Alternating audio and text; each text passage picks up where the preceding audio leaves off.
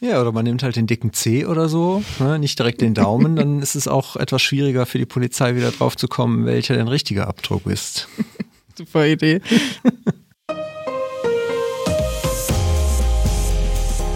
Herzlich willkommen zum Datenschutz Talk, Ihrem Podcast für die Themen Datenschutz und Informationssicherheit.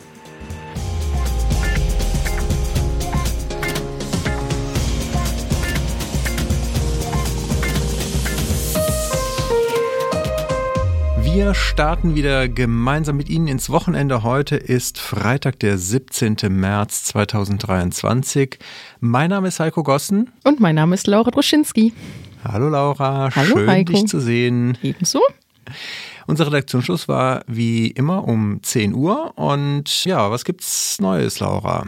Bei mir gibt es gar nicht so viel Neues. Ich hatte eine aufregende Woche hinter mir, aber ich glaube, deine war noch aufregender. Erzähl doch mal.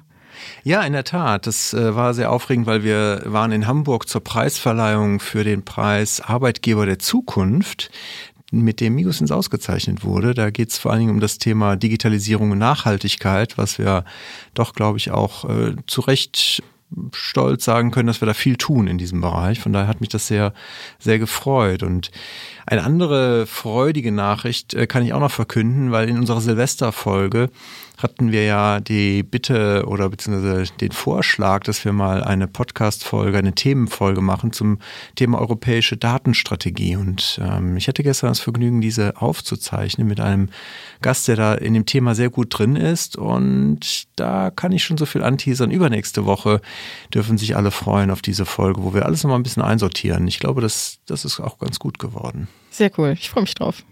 Ich mich auch, aber jetzt lass uns mal auf die aktuellen Themen vielleicht schauen. Was hast du mitgebracht? Ja, die Woche ist wieder viel passiert. Ich habe einmal mitgebracht äh, die Schlussanträge vom Generalanwalt zum Thema Schufa. Da warten wir ja ein bisschen drauf. Das läuft ja schon eine gewisse Zeit. Dann habe ich mitgebracht ein Urteil zum Thema Fingerabdrucknahme durch die Polizei. Dann des Weiteren Informationen zu der neuen koordinierten Prüfung des Europäischen Datenschutzausschusses. Ein Update zur Aufzeichnung biometrischer Daten an Schweizer Bahnhöfen, ja auch ein Thema aus der achten Kalenderwoche in diesem Jahr.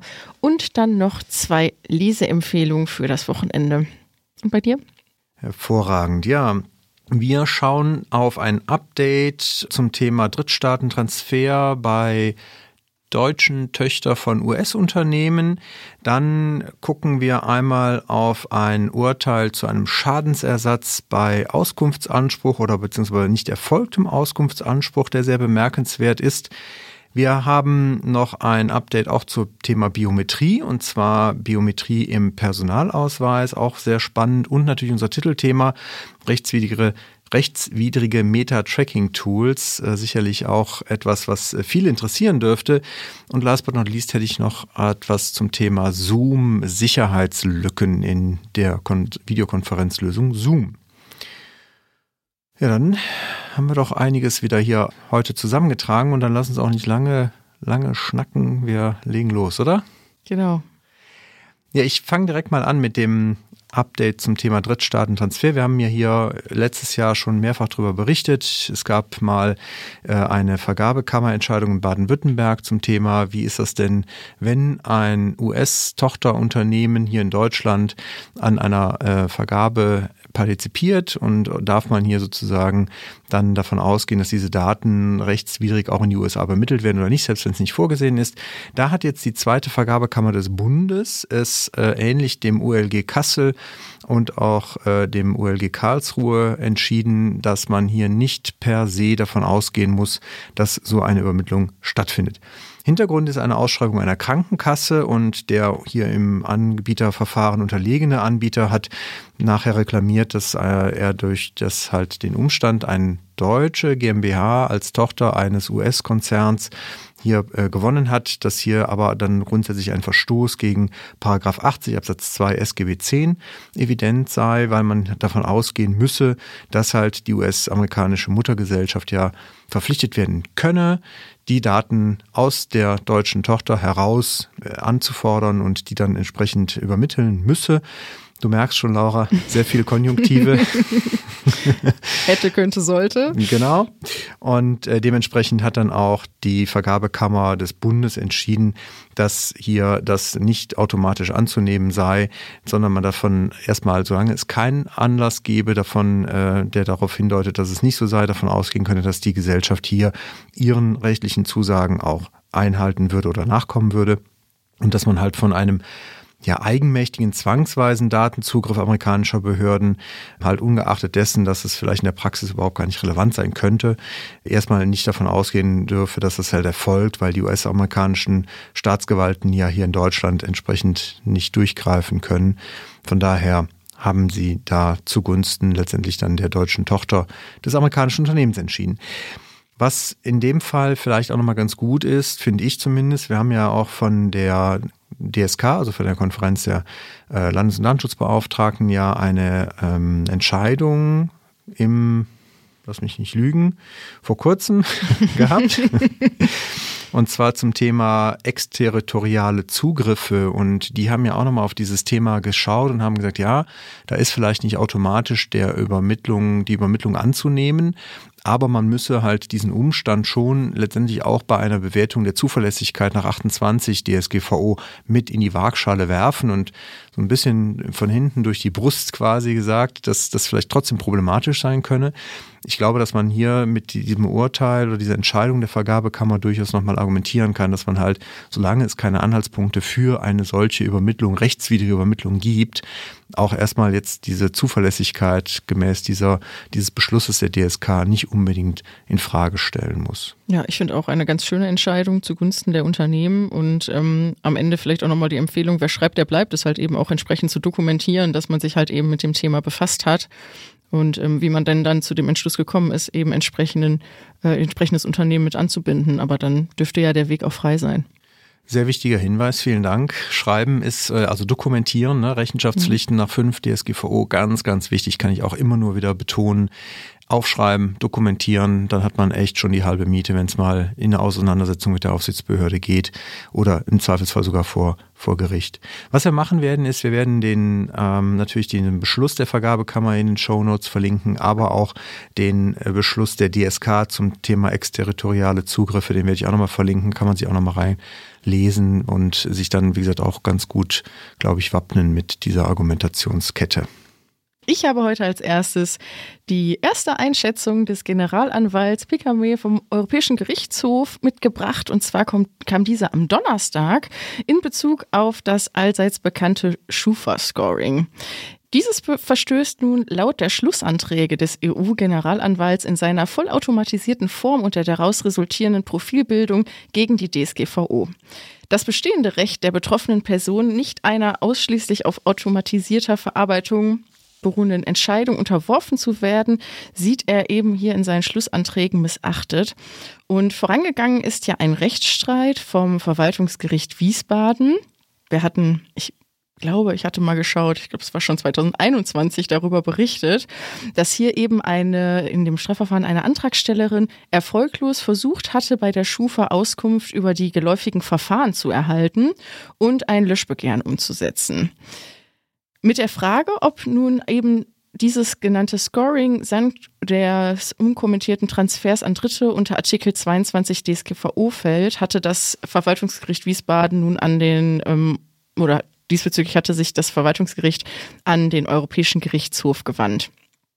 Der Generalanwalt sieht seitens der Schufa es nun als erforderlich an, der Klägerin und den weiteren betroffenen Personen ebenso detaillierte Erläuterungen zur Methode für die Berechnung des Scorewertes und zu den Gründen, die zu einem bestimmten Ergebnis geführt haben, Auskunft zu erteilen und ebenso auch Auskunft über das Bestehen einer automatisierten Entscheidungsfindung, einschließlich Profiling, über die involvierten Logiken sowie die Tragweite und die angestrebte Auswertung einer derartigen Datenverarbeitung zu geben. Also, also auch hier ähm, die Rechte, die aus der DSGVO heraus entstehen. Dies sind alles für ihn entscheidende Informationen, damit eben die Betroffenen auch von ihrem Recht im Sinne der DSGVO Gebrauch machen könnten, automatisiertes Profiling basierend ihrer Entscheidung auch anzufechten. In einem weiteren Fall hat sich der Generalanwalt auch nochmal mit Aufbewahrungsfristen von Restschuldbefreiung befasst, auch ebenso bei der Schufa. Auch diese Frage kam hier vom Verwaltungsgericht Wiesbaden. Und hier gab es nämlich im Vergleich zu den Aufbewahrungsfristen bei den Insolvenzgerichten eine erhebliche Abweichung. Die Gerichte halten nämlich beispielsweise die Daten ein halbes Jahr lang vor, die Schufa aber jedoch drei Jahre, was eben zu erheblichen Nachteilen für die Betroffenen führt. Und äh, wie gesagt, letzteres, nämlich diese drei Jahre Aufbewahrung, wurden auch hier vom Generalanwalt als rechtswidrig eingestuft. Er sieht eine Löschung der Daten als erforderlich an, um eben dem ursprünglichen Ziel der Restschuldbefreiung, nämlich dass die Betroffenen wieder am Wirtschaftsleben beteiligt werden, nachzukommen. Selbst hat er angeregt, die Rechtmäßigkeit der Speicherung für dieses eine halbe Jahr auch durch die Wiesbadener Richter kritisch prüfen zu lassen und eben zu schauen, ob die angeführten Interessen mit den Auswirkungen für die betroffenen Personen überhaupt ähm, gegeneinander ja, das heißt aufzuwägen sind. Also sie sind gegeneinander aufzuwägen und zu schauen, ob eben diese betroffenen Personen denn da auch nicht in, im höheren Maße benachteiligt werden. Und er, er möchte halt, dass ein besonderes Augenmerk auch nochmal auf die parallele Speicherung äh, gelegt wird. Nämlich ist es denn unbedingt notwendig, dass eben die privaten Wirtschaftsauskunftteilen diese Information ebenso bei sich speichern. Wichtig vielleicht zu sagen ist, dass jetzt diese Schlussanträge erstmal ein erster Schritt sind für die Entscheidungsbindung und auch für den Europäischen Gerichtshof gar nicht bindend. Und Gut, aus der Erfahrung kann man schon sagen, dass meistens den Empfehlungen der Generalanwälte nachgekommen wird. Aber die endgültige Entscheidung des EuGHs zu dem Thema ist wohl auch wirklich erst in den nächsten Monaten zu erwarten. Da müssen wir uns noch ein bisschen gedulden. Müssen wir uns gedulden, aber es könnte dann vielleicht irgendwann mal der Schlusspunkt von der doch sehr häufigen Schufa-Meldungen sein, die wir hier bei uns auch in den News hatten in den letzten Jahren. Ja. Äh, von daher ist dann vielleicht einmal Ruhe im Karton. Warten wir ab. Wir warten ab, genau. Ja, ich habe auch ein Ur, also ich habe ein Urteil, so. Du bist ja noch, äh, hast ja schon Aussicht gestellt, dass es noch ein bisschen dauern könnte mit dem Urteil beim EuGH. Hier, das ist aber schon gefallen. Und zwar beim Arbeitsgericht Oldenburg. Das hat entschieden, dass es 10.000 Euro Schadensersatz für den Betroffenen gibt aufgrund einer Verletzung des DSGVO-Auskunftsanspruchs. Hintergrund ist, dass der Auskunftsanspruch, den hier ein ehemaliger Geschäftsführer und Vertriebsleiter gegenüber einem äh, seinem ehemaligen Arbeitgeber gemacht hat, nicht nachgekommen wurde. Also das Unternehmen hat diese Auskunft verweigert und erst 20 Monate später im Verfahren vor Gericht oder im Prozess hat es dann einzelne Unterlagen vorgelegt. Und das Gericht hat jetzt, ähm, oder beziehungsweise dann der Betroffene hat hier einen immateriellen Schadensersatz in Höhe von monatlich 500 Euro für den gesamten Zeitraum der Nichterfüllung geltend gemacht. Dem ist das Gericht nachgekommen. Finde ich ganz spannend, dass man hier halt über diese monatliche Verzögerung sozusagen geht und äh, die Berechnung darauf stützt. Der, äh, das Gericht hat auch hier entsprechend Bezug genommen auf das Bundesarbeitsgericht die ja damals in dem Verfahren 1000 Euro für angemessen erachtet hatten. Aber hier hat das Arbeitsgericht gesagt, es gibt ja ein deutlich höheres Auskunftsinteresse des Klägers und letztendlich auch dieser lange Zeitraum der Nichterfüllung führen dann dazu, dass man 10.000 Euro halt auch für angemessen hält. Also von daher sei hier nochmal Obacht für alle Unternehmen, die das mit dem Auskunftsinteresse nicht so ernst nehmen möchten, angezeigt, weil, wie gesagt, 10.000 Euro ist halt schon eine, eine Menge Holz. Vor allen Dingen hier ging es um Feuerwerkskörperhersteller, die haben wahrscheinlich jetzt im Moment vielleicht auch nicht gerade so die rosigsten Zeiten hinter sich.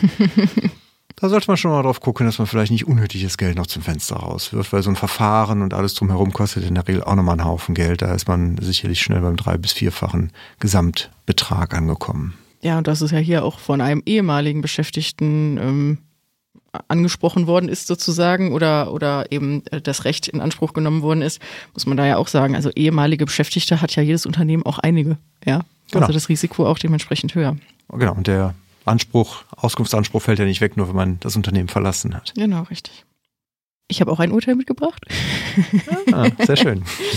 Diesmal zum Thema ja, biometrische Daten auf Smartphones. Ich glaube, fast jeder nutzt es die Fingerabdruckmöglichkeit ähm, oder auch die Gesichtserkennung bei seinem eigenen Smartphone, um dieses eben zu entsperren. Dass das vielleicht nicht ganz der sicherste Weg ist, glaube ich, wissen wir alle, weil am Ende kann man immer dazu gezwungen werden, eben entsprechend sein Gesicht in die Kamera zu halten oder seinen Finger aufzulegen. Wer das aber offiziell nicht darf, ist die Polizei. Die haben jetzt aber einen anderen Weg gefunden und für diesen eleganten Umweg kam das Landgericht Ravensburg nun zweit, in der zweiten Instanz zu dem Urteil, dass ähm, ja, es rechtmäßig ist. Als Basis der Kläger und Beschuldigter einer Straftat hatte sich bei der Polizei geweigert, sein Handy zu entsperren. Und so wurde auf Umweg über eine erkennungsdienstliche Behandlung diese Fingerabdrücke in dem bekannten Verfahren abgenommen. Und wie gesagt, das Gericht kam jetzt zu dem Ergebnis, dass dies wirklich verhältnismäßig sei, denn Grundlage hierfür war eine Anordnung des Ermittlungsrichters nach 81b Absatz 1 der Strafprozessordnung. Und die Anordnung zur Abnahme von Fingerabdrücken des Beschäftigten Beschäftigten, sage ich schon, des Beschuldigten, auch gegen seinen Willen und ähm, erforderlichenfalls im Wege der zwangsweisen Durchsetzung, sowie die Anordnung zur Nutzung des hieraus resultierenden biometrischen Daten für Zwecke der Entsperrung des Mobiltelefons waren hier eben rechtmäßig. Und wie gesagt, dieser Paragraph bildete hier nun eben die Grundlage laut dem Gericht. Mit diesen Fingerabdrücken, wenig überraschend, entsperrte dann die Polizei das Handy und kam an die äh, begehrten Daten dann auch eben dran. Soweit, so gut. Ich glaube, fühlt sich in, in Gänze, selbst wenn es rechtmäßig ist, ein bisschen eigenartig an. Ich muss jetzt auch dazu sagen, dass jetzt natürlich so die ein oder anderen Rechtsanwälte auch im Netz da ihre, ihre Meinung zu äußern ähm, und eben halt auch sagen, dass ursprünglich diese Vorschrift, die halt für die Polizei gilt, nie dafür gedacht war, eben biometrische Sperren zu umgehen. Ähm, ist halt historisch gewachsen damals, äh, lief ja doch 100% analog, als diese Vorschrift in Kraft getreten ist.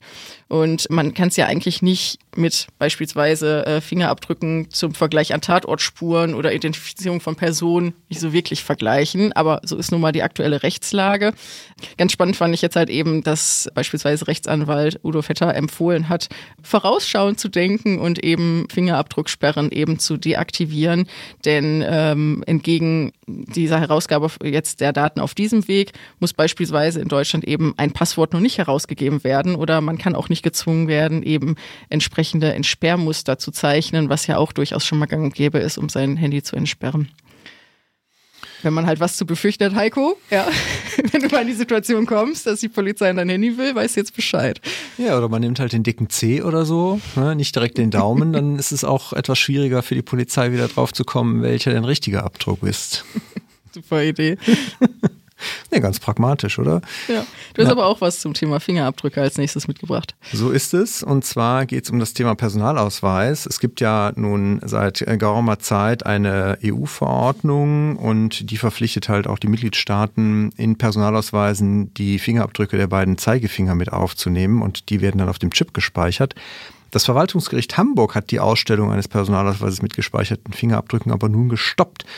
Hintergrund ist hier ein, ähm, ja, ein, ein Betroffener, der dagegen äh, geklagt hat im Eilverfahren und sich der Kritikpunkte des Vereins Digitalcourage letztendlich bedient hat. Die haben ja äh, seinerzeit schon mal dagegen vor dem vor dem Verwaltungsgericht Wiesbaden eine Klage eingereicht. Diese ist auch vom Verwaltungsgericht Wiesbaden entsprechend an den EuGH weitergereicht worden. Das heißt, da ist noch die Entscheidung ausstehend. Aber wie gesagt, Hamburg hat jetzt erstmal dieses Verfahren gestoppt und jetzt ist natürlich noch unklar, ob die zuständige Behörde gegen diesen Beschluss Beschwerde einlegt oder nicht. Also grundsätzlich kann sie das tun. Der EuGH hat am 14. März, also jetzt vor wenigen Tagen, einen ersten Verhandlungstermin zu dem Verfahren, was ich eben angesprochen habe, abgehalten. Dabei ging es unter anderem um die 90-Tage-Frist zwischen der Erhebung der Fingerabdruckdaten in den Behörden und in der vorgeschriebenen Löschung. Und da hat der Richter wohl schon geäußert, dass er hier Kritikpunkte sieht, insbesondere was die Sicherheit der Ausweise angeht. Nämlich er hat gesagt, dass man hier wohl offensichtlich auf Gesetzgeberseite eher eine Sicherheitslücke geschaffen hat, statt mehr Sicherheit und dass die getroffenen Sicherheitsbestimmungen für diesen Zeitraum sehr schwach seien. Von daher ist es natürlich durchaus interessant, wie dann der, äh, an, äh, wie der EuGH entscheiden wird. Die Generalanwältin soll laut Digital Courage ihren Schlussantrag im Ende Juni diesen Jahres veröffentlichen. Allerdings ist der Termin für die Urteilsverkündung noch offen. Also da ist noch nicht klar, ob wir dazu dieses Jahr noch eine Entscheidung bekommen werden. Ich hoffe es aber mal.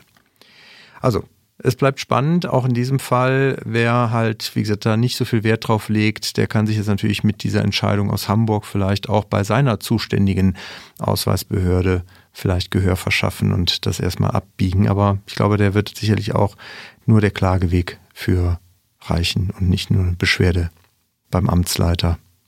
Das wird so sein. Ja. Aber äh, mal versuchen. Versuch macht klug, wie man so schön Genau, sagt. Richtig. Weiter geht's. Yes, please. Und zwar hat der Europäische Datenschutzausschuss seine nächste koordinierte Durchsetzungsaktion gestartet, nämlich nun für 2023. Im letzten Jahr ist das ja auch schon mal passiert.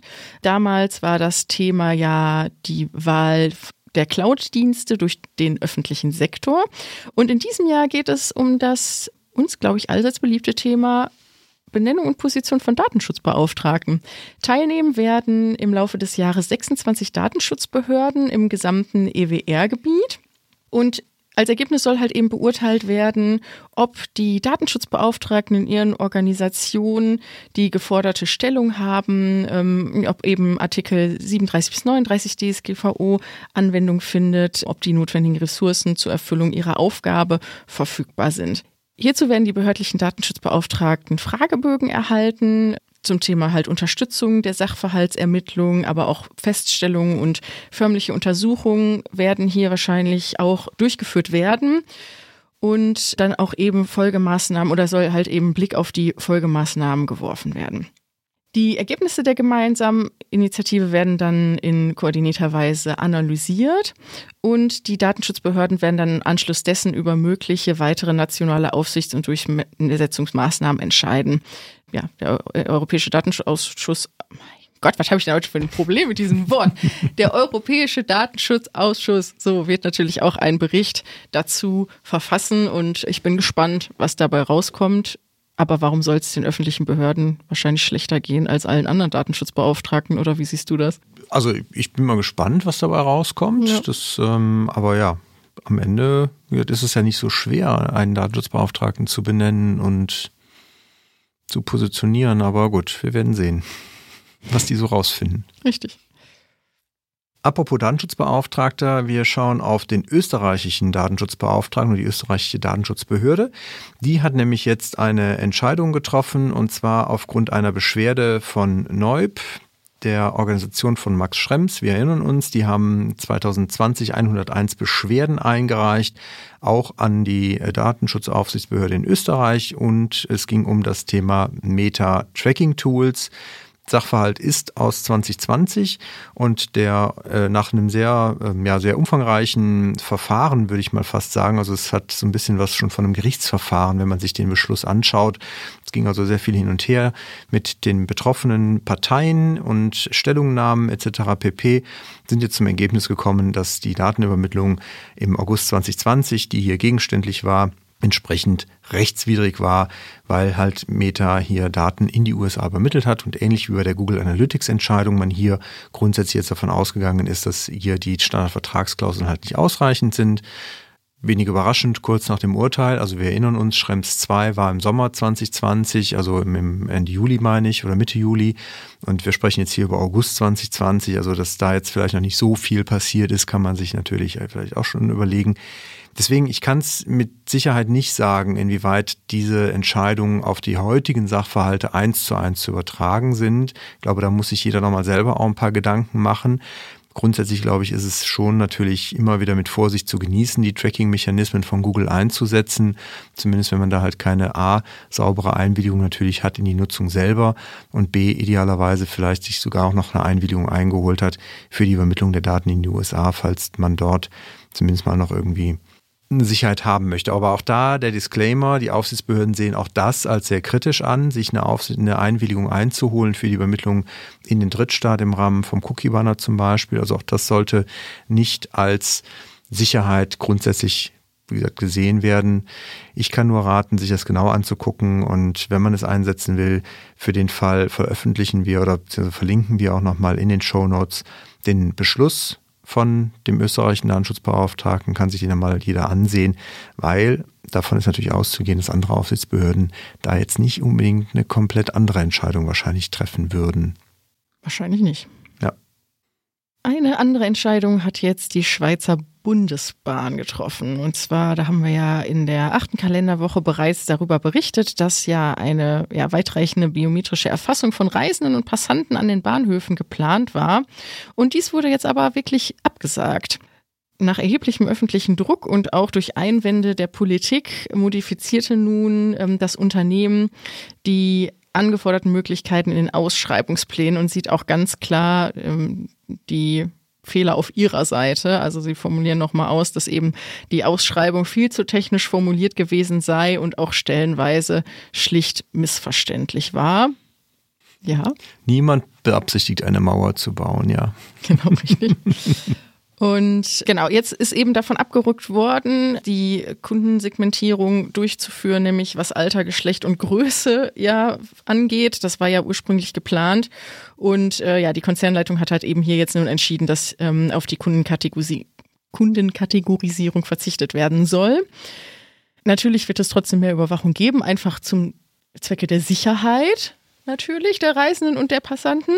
Aber was ich jetzt eigentlich ganz positiv werte, ist halt eben, dass nochmal bestätigt wurde, jetzt im Nachgang, dass eben eingehende Angebote im Rahmen der Ausschreibung äh, grundsätzlich eine Datenschutzfolgenabschätzung bekommen sollen und dass grundsätzlich erst nach Prüfung des eidgenössischen Datenschutzbeauftragten sich das Unternehmen auch für ein Angebot entscheiden wird. Also da vielleicht schon wieder ein schönes Beispiel das zwar im Nachgang, aber jetzt im Vorfeld an die, an die Vergabe des Auftrages halt eben ja auch der nationale Datenschutzbeauftragte halt mit ins Boot geholt wird.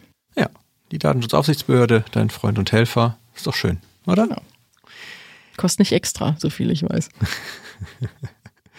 ja, ich meine, wir würden natürlich auch unsere Unterstützung anbieten, aber die wäre halt nicht für umsonst. Richtig. Auch nicht kostenfrei.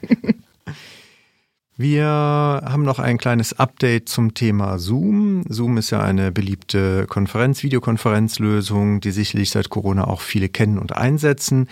Da gab es jetzt ein Update des Zoom Clients. Es sind ja viele, die ihn auch installiert haben und nicht nur on, on, on demand, also bei Bedarf sozusagen, sich das dann äh, ausführen. Deswegen da sei nochmal der Hinweis, dass alle nochmal schauen, ob sie die Version 5.13.11 nutzen, weil es wurden jetzt einige Sicherheitslücken, die teilweise auch als kritisch eingestuft wurden, geschlossen. Da gibt es verschiedene Angriffsvektoren bei diesen Lücken, unter anderem halt auch bei der Bereitstellung von Aufzeichnungen von Konferenzen, aber auch bei den Admin-Tools zum Roll Rollout der Kleinanwendungen, aber halt auch in den Kleinanwendungen selber. Von daher, wie gesagt, alle mal updaten. Das geht in der Regel auch ohne Adminrechte, wenn man den selber installiert hat. Kann ich nur dringend zu raten. Ich komme zu zwei Leserempfehlungen. Und zwar zu Beginn einmal die Information, dass äh, der Bundesbeauftragte für den Datenschutz und die Informationsfreiheit, Professor Ulrich Kälber, am Mittwoch der Präsidentin des Deutschen Bundestages seinen Tätigkeitsbericht für das Jahr 2022 übergeben hat. Deshalb schafft es natürlich dieses Dokument auch bei uns in die Show Notes. Genau, daraus zu entnehmen ist halt eben, dass der BFDI im Berichtsjahr natürlich Vorsitzender der Konferenz der unabhängigen Datenschutzaufsichtsbehörden war und sich hier halt eben auch mit vielen Gesetzen und Projekten befasst hat. Es gab ja, wieder mal über 10.000 um genauer zu sein, 10.614 Meldungen von Datenschutzverstößen. Ich finde immer die Zahl echt irre. Ähm, das waren auch 500 mehr als im Vorjahr. Und er hat sich natürlich neben Gesundheitsthemen wie dem äh, elektronischen Rezept der elektronischen Patientenakte zugewandt, ähm, dem Umgang mit Forschungsdaten. Dann, ja, wie schon gehört, Facebook Fanpage war ja auch, äh, hatte ja auch einen großen Stellenwert in dem Jahr und ähm, auch das Thema Chatkontrolle. Wer das Dokument nicht lesen möchte, dem sei natürlich nochmal unsere Silvesterfolge ans Herz gelegt. Wir werden nicht müde, diese doch zu empfehlen. Hier hat ja Ulrich Kälber sich ja mit uns beiden unterhalten und natürlich ja auch selbst nochmal eine persönliche Einschätzung zu den Themen aus dem Jahr 2022 gegeben. Und als kleiner Tipp, es beginnt ab Minute 25. Wer nicht die alle vier Stunden sehr hörenswertes Material durchgehen möchte. Was genau ja schon bedauerlich wäre, wenn man das verpasst hat oder bisher noch nicht geschafft hat. aber wir haben jetzt ja schon den 17. März, also manche Dinge geraten ja auch ein bisschen in Vergessenheit, deswegen wer da nochmal rein möchte. Ich fand, das war von Ulrich Kerber eine ganz schöne Zusammenfassung in der Folge. Definitiv.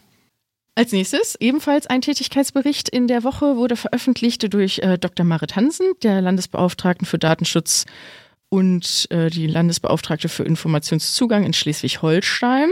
Wie gesagt, äh, für das letzte Jahr auch hier. Auch hier wieder vielfältige Themen zum Thema Datenschutz und Informationsfreiheit sind im Bericht zu finden. Sie hat sich viel befasst mit dem Thema Beschäftigtendatenschutz und Zertifizierung. Auch das Thema Beschwerden hat bei ihr auch wieder einen besonderen Stellenwert gehabt. Insbesondere beim Thema Videoüberwachung gab es äh, fast 200 Beschwerdefälle, die jetzt persönlich auch sehr viel. Genau, aber auch hier das Dokument finden Sie auch ebenfalls in den Shownotes. Sehr gut. Ich hätte noch eine Veranstaltung als Empfehlung für Interessierte rund um das Thema Bioethik.